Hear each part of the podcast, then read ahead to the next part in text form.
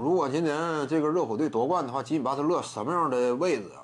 啊，今年如果夺冠的话，吉米巴特勒呢？其实你看啊，就包括这个东部决赛最终脱颖而出之后，吉米巴特勒呢，他也怎么讲？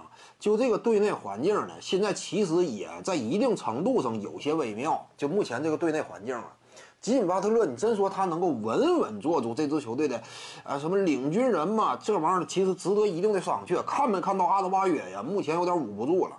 他整体展现出来的层次，以及呢，他至于热火队未来的意义，多个角度而言，阿德巴约因为在热火已经打了不止一年了，对不对呀？如果说最终完成了登顶的话，有没有可能效仿当年的零六年呢？那样一种架构啊？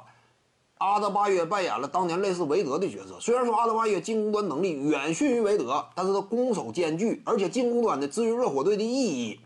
掩护啊，策应啊，尤其篮下空切呀，各个方面，他的价值挺突出。综合攻守两端的话，可以说他在赛场之上目前存在感甚至比巴特勒还要高。就是阿德巴约，看没看到？这就是一位热火队的年轻的前，呃，新星型支柱，跟当年的德文韦德有异曲同工之处。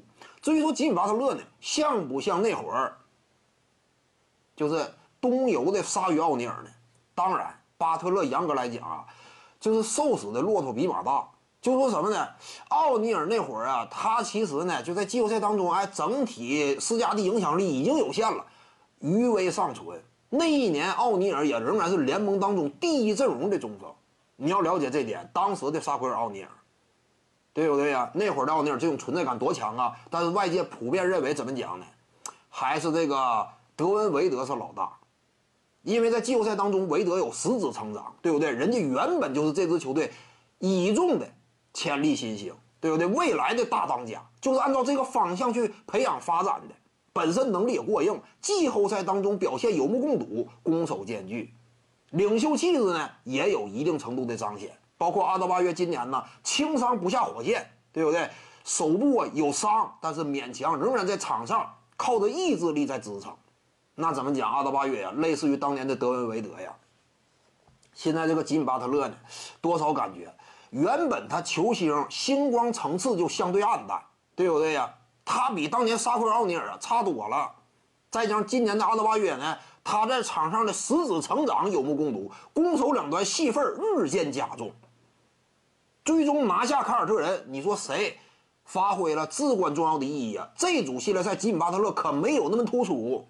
阿德巴约闪显得挺闪耀，目前现状了。那么因此，最终一旦说夺冠的话，有没有可能阿德巴约被外界视为啊是这支球队真正登顶的第一功勋呢？不是没有这种可能性。人家原本就原来当的嘛，你是外来户，对不对？本身层次不高。今年季后赛当中，由于阿德巴约异军突起，打出了类似当年韦德一样啊。虽然能力不如韦德，但有可能，哎，这种可类比性明显能够发现。那么金巴特勒呢，有可能是以二当家身份最终夺得一个冠军。一个外来户二当家身份拿冠军的话，相对来讲层次拔升的幅度那就有限了。所以还得看总决赛当中的发挥。如果说金巴特勒力压群雄的话，战胜湖人呢，他是最突出、最优秀的球员。那么结合之前他面对雄鹿时期打出的强硬表现，可以定义，也不是不能定义，他是今年的老大。但是目前啊，尚且存在疑问，有可能是阿德巴约今年呢，最终打到打到后来呀，有可能阿德巴约呀。徐静宇的八堂表达课在喜马拉雅平台已经同步上线了，在专辑页面下您就可以找到它了。